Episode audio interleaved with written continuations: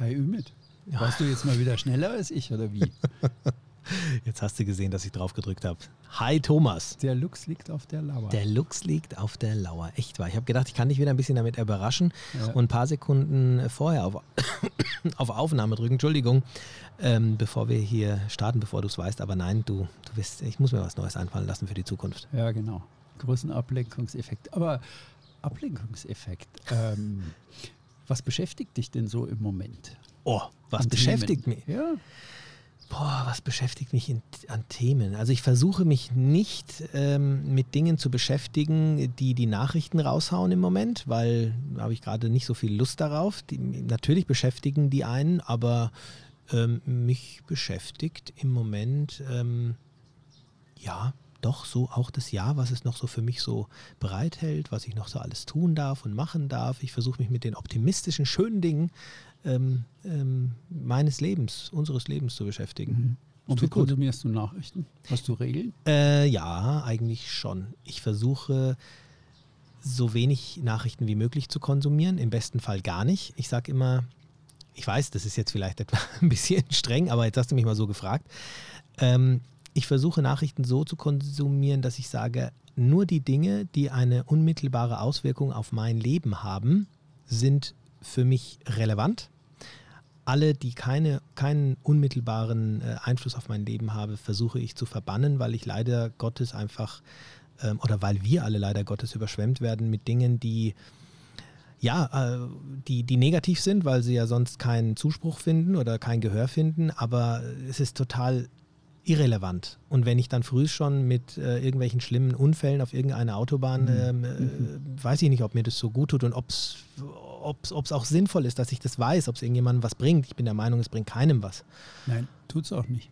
Also meine einfache Regel ist abgeleitet von Timothy Ferris. Der hat mal geschrieben, The Five-Hour-Week. Das hat mich sehr fasziniert. Stimmt. Um 2012. Äh, Ja. Der Kern ist eine die frevlerische, steile These. Ähm, ich muss nur fünf Stunden zu arbeiten, um im Lebensunterhalt und meinen Ausgaben genauso um die Runden zu kommen wie mit einer 40-Stunden-Woche. The Five-Hour-Week hat mich damals sehr beeinflusst. So faul bist du.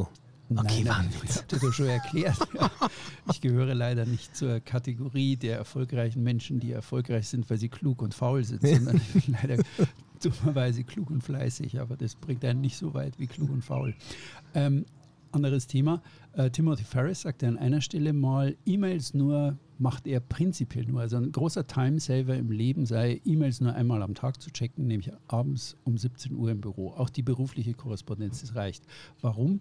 Das machst du kurz vor Feierabend, weil du dann, also alle Korrespondenz sehr kurz, sehr knapp innerhalb von 20 Minuten erledigst, statt eigentlich, wenn du es in der Früh machst, machst du da eine Stunde. Und ich versuche, abgeleitet von Tim Ferriss, es genau zu machen und bei den News und zu sagen, okay, ab 17 Uhr mal kurz in die Nachrichten gucken, was schief läuft in der Welt. Wie du sagst, da kannst du nichts ändern und auch um 17 Uhr kannst du genauso viel oder so wenig dran ändern. Ja, und die relevanten Dinge, die bekommst du sowieso mit. Also Dinge, Ja. die dann wirklich eine unmittelbare Einflussnahme auf mein Leben haben. Da ruft schon Ähm, einer an. Genau, da wird schon einer anrufen. Und mit den E-Mails ist das eine ähnliche Geschichte. Ich mache Ja. das auch so. Ich kategorisiere, Kate, also ich, ich mache anders ein paar Kapitel am Tag, wo ich sage, in diesem Kapitel mache ich, kümmere, mich, kümmere ich mich um die Dinge, dann um die und dann um die. Aber das wäre schade. Mit, mit, dir könnten wir mal so einen Podcast auch mal, wir können uns Nee, mal, wir machen auch mal über sowas. Lebenshilfe, das ist furchtbar. Was beschäftigt dich denn segeltechnisch Ja. Moment? Was hast du für ein neues Thema mitgebracht? Ich habe ein Thema mitgebracht, äh, mitgebracht was, ähm, was mich wirklich beschäftigt und schon seit, ich glaube, seit ich segle. Und ähm, weiß, dass ich damit nicht alleine bin. Und das ist ein sehr, sehr wichtiges Thema für jeden, der auf dem Wasser ist. Und zwar ist es die, die These beziehungsweise der Mythos, äh, der unter uns Seglern kursiert, dass man sagt, äh, eine Rettungsweste, die brauche ich dann, wenn es Nacht ist und die lege ich auch dann an, wenn Sturm kommt. Ansonsten ist sie schön verstaut unten in meiner Kabine. Na, dann lass aber mal hören, worauf du dich vorbereitet hast. Ich lass mich überraschen. Segeln ist mehr. Segelmythen im Podcast von und mit Thomas Kessbohrer und Ümit Usun. Ja, Thomas, wie sieht es denn mit dir aus? Thema Schwimmweste. Boah, er Erwisch ich dich auf gleich zurück. auf, ich, ich hau gleich. Ja, ja, ja. Äh, ich hau, hau gleich mal raus. Voll ja, drauf. ehrlich. Okay, also wie wie, wie handhabst du es denn? Also, beim, ich habe so die Erfahrung gemacht, man trägt sie eigentlich generell zu selten, die Rettungsweste. Ähm, die Rettungsweste, wie es ja korrekt heißt, Schwimmweste ist fürs Freibad, äh, Rettungsweste ist fürs äh, Leben auf See. Die Rettungsweste trägt man eigentlich prinzipiell zu selten. Ein Beispiel, ich bin ja ähm, in den letzten Jahren viel in Schottland und England gesegelt und da ist das Tragen der Rettungsweste Pflicht. Ja, du musst, wenn du aus dem Hafen rausgehst, eine Rettungsweste tragen. Das hat den Vorteil, du gewöhnst dich an das Ding. Es ist wieder eine zweite Haut und Leute, die selten Rettungswesten tragen, sondern äh, das nervt mich, das behindert mich irgendwie und schränkt mich ein. Also wenn man sich daran gewöhnt, dass man das Ding immer trägt, dann schränkt es einen eigentlich nicht mehr ein. Wenn ich allein segle, trage ich tatsächlich die Rettungsweste häufiger und länger und dauerhafter auch jetzt nicht in britischen Gewässern, sondern ähm, ich trage sie einfach generell häufiger, weil das meinem Sicherheitsbedürfnis entspricht. Ähm, es ähm, kann manchmal ganz schnell gehen, auch bei ruhiger See, dass da irgendwie irgendwas einen aushebelt. Und das Schlimmste ist ja, wenn man allein segelt, dass man über Bord geht. Also man hört auch schon aus dem raus, wie du sagst, dass du sagst, häufiger und man sollte sie mehr tragen. Das ist auch der O-Ton, wenn man sich mal unter äh, den Seglern so umhört. Und da nehme ich jetzt die Profis nicht raus, ja. Also was ist, wenn du auf dem Wasser bist und jeder weiß, es müsste eigentlich mehr sein, aber immer dieser, ich meine, Hand aufs Herz. Ich bin da ja auch ehrlich. Ich trage nicht immer die Schwimmweste. Das kann ich gleich mal vorwegnehmen. Äh, Rettungsweste. Ähm, äh, Schwimmweste im, im, Freibad. Da hast du vollkommen recht gehabt vorher. Nein, also die Rettungswesten, die an Bord sind, ähm, ja, man trägt die nicht immer. Und das Thema Bequemlichkeit spielt hier, du hast kurz ange, angerissen, eine ganz große Rolle. Ähm, auf den meisten Charterjachten, vor allem in der Vergangenheit, gab es die Rettungswesten nur in Form dieser Feststoffwesten. Ich weiß nicht, ob du die kennst. Das sind die ja, Dinger, ja. in denen schaust du aus wie so ein Michelin-Männchen.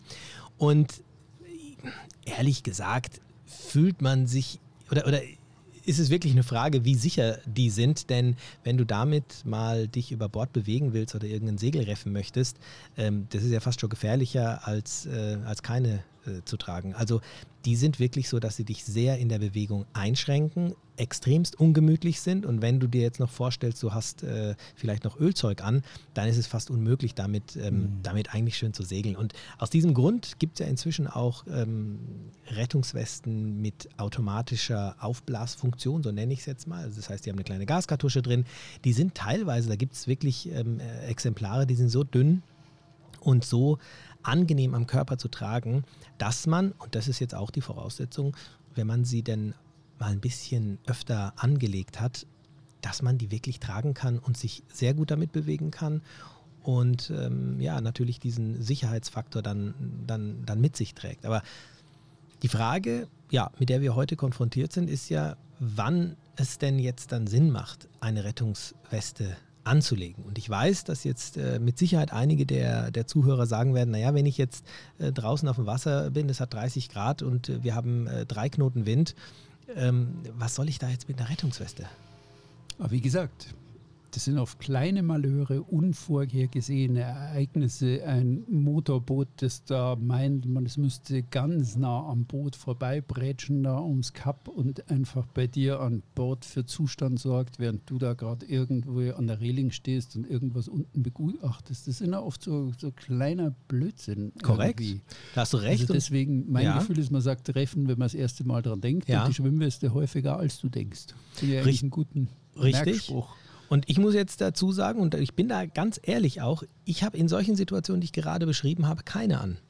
Mhm. Und ich weiß auch für mich, dass das eine Gefahr birgt. Und ich möchte jetzt nämlich auch mal ganz klar erklären, was die Gefahr ist. Denn viele werden jetzt sagen, Mensch, Ömi, du kannst doch schwimmen.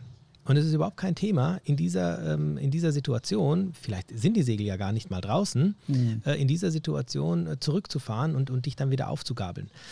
Das ist richtig. Und schwimmen kann ich auch. Aber es sind schon einige Menschen leider ähm, ja, in, ins Jenseits gegangen, weil sie sehr gut, also obwohl sie gut schwimmen können. Die sind nämlich über Bord gegangen, weil sie beispielsweise den Baum gegen den Kopf gekriegt haben, mhm. ohnmächtig waren.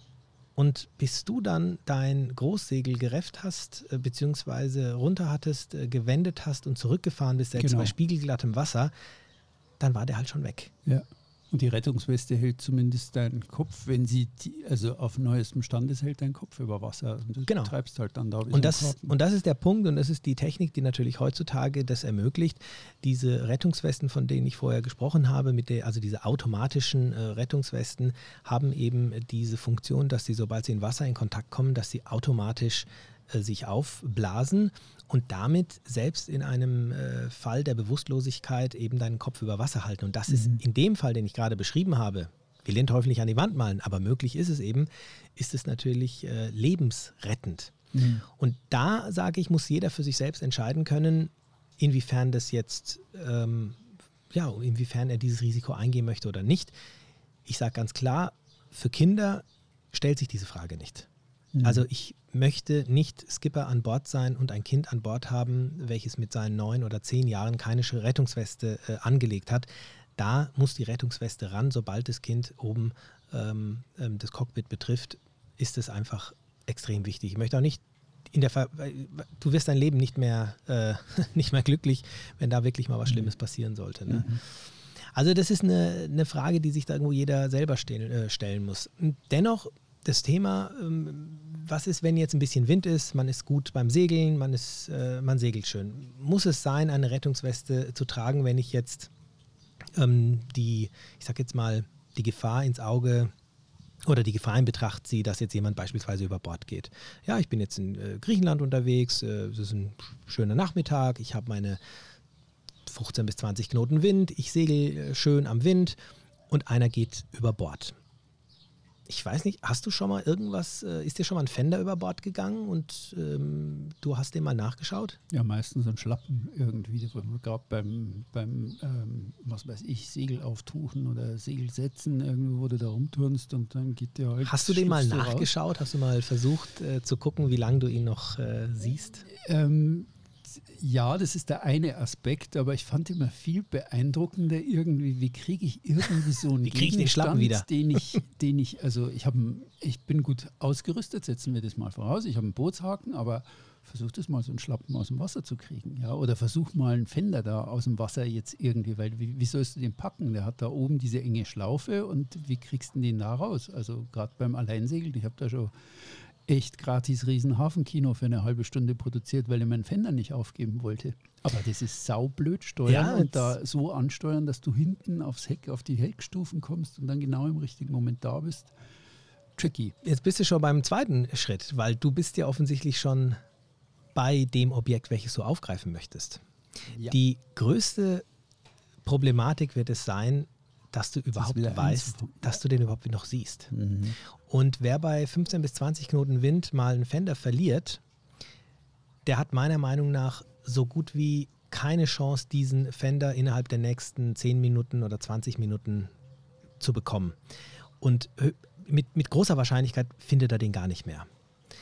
Es ist wirklich so, dass du wenn einer über Bord geht, okay, wir kennen das alles, einer besetzt sofort den Ausguck, im besten Fall stellt er sich so hoch er kann auf dem Boot irgendwo hin und hält mit dem Finger auf dieses Objekt. Es gibt dann so Möglichkeiten, äh, beispielsweise am Kartenplotter oder ich habe das zum Beispiel auch an meiner Uhr, ähm, ähm, in der ich dann ein sogenanntes Mann über Bord äh, aktivieren kann, wo sich dann die Uhr die Koordinaten merkt. Das ist schon mal etwas sehr Gutes und Wichtiges, aber wenn jemand über Bord geht, dann bist du, wenn du dir vorstellst, du bist beispielsweise mit sechs, sieben Knoten unterwegs, dann kannst du ja mal ausrechnen, wo du in den nächsten zehn Sekunden bist. Weil zehn Sekunden dauert es erstmal, bis das überhaupt mhm. realisiert ist. Dann ist mhm. aber noch kein Manöver eingeleitet worden. Mhm. Und dann muss erstmal das Manöver eingeleitet werden. Ob das jetzt Beidrehen ist, was äh, eine gute Technik ist für viele, einfach mal äh, so weit anzulufen, das Vorsegelback zu stellen und dann langsam wieder zurückzutreiben vielleicht. Oder ob das jetzt dann ähm, aufzuhalten oder zu wenden ist, um dann irgendwie wieder, wieder zurückzukommen, also im besten Fall wenden, ähm, es wird seine Zeit dauern. Und mhm. diese Person wieder also aufzutreiben, ist extrem schwer. Wenn diese Person keine Schwimmweste hat, dann sollte man sich auch noch überlegen, in welchen Gewässern man unterwegs mhm. ist. Also wie kalt ist das Wasser? Mhm. Was passiert mhm. bei 10 mhm. Grad, wenn, wenn das mhm. Wasser 10 Grad hat? Ein, ich kann eine, eine Sache beitragen, die ich habe vor vielen Jahren ganz am Anfang mal im Ionischen Meer bei Meganisi ähm, ein Dingi verloren. Also nachlässig den Knoten gemacht. Chef macht selber Knoten, ja, super. Und dann unter Motor so spielglatte See, alles wunderbar, weiter Motorrad und irgendwann habe ich nach hinten geschaut und gesehen, dieses, das Ding ist weg. Ja, es ist, es ist weg und es ist wirklich weg. Also ich glaube, es war, ich muss es nochmal raussuchen, aber es waren halbe Stunde, nicht viel mehr. Und dann verschwindet es hinter der Kim. Das hat ja auch nur die Höhe eines Kopfes und da war hinter mir, ich kam vom Süden, da war nichts mehr, ja. Und was dann aber funktioniert hat, war sich äh, hinsetzen, also nicht jetzt einfach kopflos, äh, sondern hinsetzen, welchen Kurs bin ich jetzt eigentlich gelaufen, mit wie viel Abdrift habe ich da vielleicht gehabt. Gut, das waren beste Bedingungen, da war nichts, aber trotzdem dann genau überlegen, das ist der Kurs, ich fahre jetzt den Gegenkurs zurück und ich, das, was mich am meisten überrascht hat, war, wie lange ich brauchen musste, bis ich das Dingi wieder gesichtet habe. Ja, das war nämlich nicht, naja, fünf Minuten und da ist es da hinten, sondern das war, ich glaube, das war Viertelstunde, ich müsste es nochmal ausrechnen, ob das plausibel ist, aber ich war relativ lange unterwegs, bis, aha, da drüben ist es. Und zwei Erfahrungen. Erstens, es geht schnell, bis irgendwas hinter der Kim verschwindet. Ähm, zweitens, du brauchst wirklich lange, bis du es wieder sichtest. Und drittens, ähm, koppeln, also irgendwie mitkoppeln. So, also ich bin jetzt den Kurs gelaufen und jetzt laufe ich den genau zurück funktioniert immer wieder überraschend gut. Also die frühere nautische Methode, als es noch keine Kartenblätter gab, jede halbe Stunde, jede Stunde Position irgendwie eintragen und irgendwie sagen, so jetzt bin ich drei Meilen nach Nordwesten gesegelt, jetzt zwei Meilen nach 320, also nicht genau nach Nordwest. Wenn man das macht, kommt man erstaunlich gut durch. Kann man auch mal spielen auf dem Turn. Wie gut komme ich statt, ich lasse es in das Ding mal aus und auf dem offenen Meer und koppel einfach mal meinen Kurs mit. Und da hat das, äh, das Dinky natürlich den großen Vorteil, dass man es eher sieht. Einen kleinen Kopf im Wasser, du hast keine Chance. Keine Chance. Ja, also da siehst du nichts mehr und vor allem nicht dann, wenn du eine halbe Stunde weg bist. Und hier kommt die Schwimmweste natürlich, äh, die, die, ich sage mal Schwimmweste, hier kommt die Rettungsweste natürlich auch ähm, mit ihren Pluspunkten daher. Ganz einfach ähm, aus einem Grund, den man auch nicht vernachlässigen darf. Gerade wir Charter Crews haben natürlich viel Spaß auf dem Wasser. Und ähm, ja, wenn ich jetzt mal auf die Toilette muss, dann gehe ich vielleicht auch mal hier hinten am Heck und stelle mich da hin und mache dann mal. Und äh, ich sage aber nicht jedem, dass ich jetzt gerade genau. da hinten auf die Toilette gehe. Jetzt stell dir mal vor, du genau. fällst da rein. Ja, ja, klar. Die kriegen ja gar nicht mit, klar. dass du weg bist. Die kriegen wirklich oft nicht mit, dass du. Die einen, also verstehst du, fünf Leute liegen vorne am Bug und, und sonnen sich von mir aus, ja, und du machst hier gerade in den Kykladen irgendwie eine Überfahrt von der einen zur anderen Ecke, muss gar nicht viel Wind sein. Mhm. Der Steuermann, mhm. äh, die, die Boxen sind aufgedreht, hörst ein bisschen mhm. Musik und ähm, ja, und du gehst da jetzt irgendwie mal kurz Pipi machen und dann macht's Klatsch und du bist im Wasser. Du bist weg. Mhm. Du bist definitiv weg. Und du schwimmst nicht zur nächsten Insel. Mhm. Und da ist die Frage, mhm. wann, wird's, äh, wann, wann kriegt man das mit? Also da ist es so, wenn man da schon mal keine Schwimmweste haben, äh, Rettungsweste haben sollte, dann sollte man zumindest mal Bescheid geben. Und Beispiel, ähm, ich, ich habe ein ganz interessantes Buch auch, ähm, Sicherheit auf See vom Keith Colwell und der, der Christian Kagel, unser Sicherheitsexperte hier, der auch bei der ähm, Into the Blue auch so, äh, ja, so ähm, Seminare gibt. Wir haben auch schon mal über Charterbar-Yachting ein, ein, Seminar mit ihm gemacht, über dieses Sicherheitstraining an sich. Äh, ganz interessant, er hat es übersetzt. Und da gibt es eben auch so ein paar äh, Dinge, die einen wirklich, ähm, also mir haben sie zu, zu denken gegeben. Also wenn du jetzt zum Beispiel in kaltem Wasser drin bist, ähm, so ein Tauchreflex oder dieser Kälteschock, wann der, wann der eintritt, wie schnell das geht, dass der Körper hier einfach reagiert und ähm, hier einfach äh, Prozesse in Gang setzt, die du so nicht ähm, gewohnt bist. Und wenn du jetzt bei 10 Grad äh, kaltem Wasser ja, im Wasser liegst und du wirst beispielsweise nicht entdeckt von deiner mhm. Crew oder man sucht dich, dann geht es eben doch sehr schnell. Äh, beispielsweise kurz nach zwei Stunden hast du Gedächtnisverlust. Mhm. Also wenn du 10 Grad, 12 Grad, da gehst du, da kannst du normalerweise ins Wasser gehen.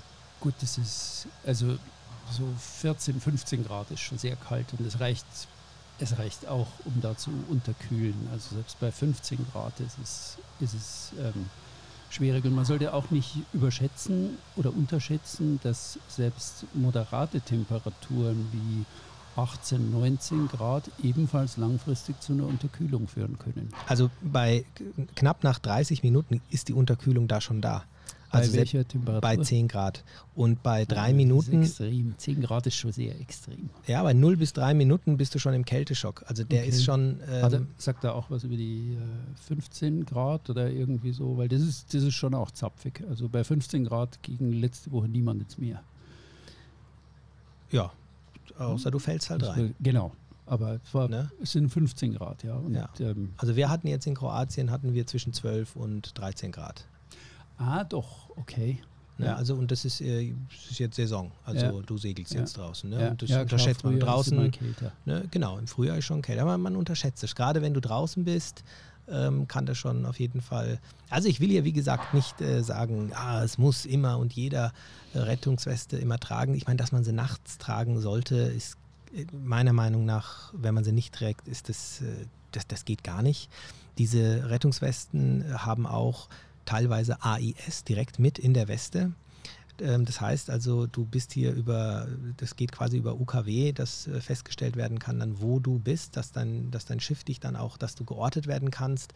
In den, äh, bei den Profiseglern, in den Regatten ist es so, dass es dann auch, dass jede Weste dann auch ähm, quasi einer bestimmten Crewperson so zugewiesen ist, dass man dann auch weiß, wer ist gerade wo über Wasser gegangen, dass man also quasi die Koordinaten hat.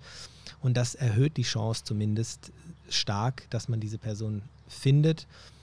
Und ich sage immer wieder, es kommt halt auch darauf an, ähm, wie fit bist du, wenn du in dem Moment äh, ins Wasser fällst, wie bist du auch mental in dem Moment, also bist du jemand, der in dem Moment in Stress verfällt, was absolut nachvollziehbar wäre, weil wenn ich da ins Wasser falle und ich sehe, wie das Schiff äh, da vorbeizieht, Mhm. dann ist es schon mal was. Und du hast selber mal erzählt, bei Strömung zu schwimmen, wie schwierig das Mhm. war. Mhm. Oder du gehst ins Wasser und merkst dann, wie bei 1,5 Knoten äh, Strömung oder 2 Knoten Strömung auf einmal das Schiff, wie schnell das dann weg ist. Stell dir mal vor, du bist mit 7 Knoten unterwegs. Das ist übrigens ein, ein ziemlich guter Test, mal, den man so auch gerne mit Freunden auf einer Charterjacht mal ausprobieren kann, aber bitte nur bei sicheren Verhältnissen. Wir haben das öfter mal ausprobiert, wenn man unter Motor läuft, Vorsicht auf die Schraube, Badeleiter runterlassen, ganz langsam laufen, tuckern und dann mal schauen, ähm, bis zu welcher Geschwindigkeit kann man eigentlich ähm, irgendwie mitschwimmen. Also wie lange hält man mit und vor allem ab wann äh, gibt man eigentlich auf, wenn man hinten irgendwo an einem, an einem Festmacher dranhängt und sagt, bitte, bitte, jetzt ist es zu schnell. Also ich glaube, wir haben damals gemessen bei 2,5 Knoten, Ja, krass. schon kritisch und dann natürlich in voller Fahrt. Da muss man dann nah den Kopf am Boot über Wasser haben. Da sollte man schon näher sein. Ähm, Gab es denn mal bei dir eine Situation, wo du äh, dich einfach sicherer gefühlt hast, weil du sie anhattest? Ja, schon. Aber wie, wie gesagt, wenn ich allein unterwegs bin, trage ich die eher häufiger als seltener. Da bin ich schon, wenn ich vor allem auf längeren Überfahrten bin, ist schon standardmäßig Rettungsweste morgens anziehen und wenn ich irgendwo anlege oder vor Anker liegt, dann wieder raus. Es ist auch gut, weil man sich dran gewöhnt. Man merkt sie dann nicht mehr. Genau, also das ist wirklich dieses. Gewöhnungs, äh, die, die Gewöhnung. Und, und was, was mich bei mir selbst sehr fasziniert hat, ist, dass ich, ähm, je länger ich segel, desto mehr, desto wichtiger rückt diese Rettungsweste in meinem Leben. Am Anfang habe ich sie tatsächlich weniger genutzt, als ich sie ähm, zu späterer Zeit genutzt habe. Ähm, vielleicht, weil man dann auch die ein oder anderen Geschichten irgendwie mal mitbekommt oder weil, ich weiß es nicht, weil man vielleicht verantwortungsbewusster wird. Ich, ich kann es dir nicht genau sagen. Aber, oder weil man vielleicht auch mit immer mehr erfahreneren Seglern vielleicht auch unterwegs war. Also, also Fakt ist, dass ich ähm, der Meinung bin und um diesen Mythos jetzt vielleicht auch irgendwo mal ähm, aus meiner Sicht ähm, zu erklären, nachts und bei Sturm sollte man, also stellt sich die Frage nicht. Sturm ist schon zu spät und äh, bei, in der Nacht, also wie gesagt, sollte man es auf jeden Fall machen. Die Frage, die man sich stellen sollte, ist, ähm, ob ich sie nicht auch anlegen sollte, wenn, wenn es so aussieht, als wäre doch alles Mhm. wunderbar. Mhm. Und da sollte man sich selber fragen, möchte ich dieses Risiko eingehen? Möchte ich meine Crew dem Risiko aussetzen? Bestes Beispiel, ich bin Skipper, ich ähm, bin derjenige, der sich am besten auskennt und meine Crew ist vielleicht nicht ganz so erfahren wie ich. Und wenn ich als Skipper jetzt ins Wasser falle, dann versucht mal, dann, dann, dann soll mal die Crew, die nicht so erfahren ist, versuchen, das Boot umzudrehen und dich dann aufzugabeln. Das ist ja für die noch viel, viel schwerer, weil sie gar nicht das Schiff so gut kennen und so gut fahren und lenken können wie du. Oft hat der Skipper äh, einen Schein, hat vielleicht in seinem, ist vielleicht auch der einzige im, im, äh, in der Crew, der ein äh, Mann über Bordmanöver jemals gemacht hat. Aber was ist, wenn er über Bord geht? Da müssen das Menschen machen, die nichts damit am Hut haben und die wissen im dümmsten Fall noch nicht mal, wie, äh, ja, was eine Distress-Taste am UKW ist. Mhm. Dann wird es brenzlig für den, der am meisten Verantwortung hat und sich am meisten auskennt. Also, wenn wir den Mythos nochmal auf den Prüfstand heben. Ich will es mal mit den Worten ähm, sagen, die mein äh, oder die der Martin gesagt hat. Das ist der, bei dem ich ein, ein Skippertraining gemacht habe, als mhm. Profisegler. Er hat gesagt, die meisten Unfälle passieren im Hafen. Und deswegen möchte ich von jedem von euch, dass er im Hafen die Rettungsweste anlegt. Schönes Schlusswort. Habe ich gesagt. Sehr gut war, ich, da holst du mich doch raus. Sagt er nicht, wenn du bewusstlos im Wasser liegst und du zwischen zwei Booten eingequetscht wirst. Mhm. Leg sie an und wenn wir draußen sind, dann schauen wir weiter. Sehr schönes Schlusswort. Prima. Dann an, an euch alle da draußen, auf dass ihr noch viele Jahre auf dem Wasser euren Spaß habt. Denkt mal drüber nach, ob es, wenn die Bedingungen ein bisschen ruhiger sind, ob es nicht doch Sinn macht, die Schwimmweste, äh, die, oh, jetzt habe ich schon wieder gesagt. Schneide ich das später alles raus? Komm, wir nennen es jetzt einfach die Schwimmweste. Die Schwimmweste. Okay, wenn wir es ausmachen. Nee, dann gibt es dann wieder irgendwelche, dann, dann gibt es dann wieder... Ja, wir wollen doch Zuschriften, ja? ja? Wir freuen uns doch über die Zuschriften, Ümit. Komm. Doch, also. wir freuen uns wirklich. Schreibt die rettende uns, Schwimmweste. Was euch gefallen hat und was nicht. Und Ganz genau. ist. Wir freuen uns, wenn ihr euch meldet. Eine schöne Woche euch allen da draußen. Bis nächste Woche. Bis Macht's dann. gut. Ciao, ciao. Servus.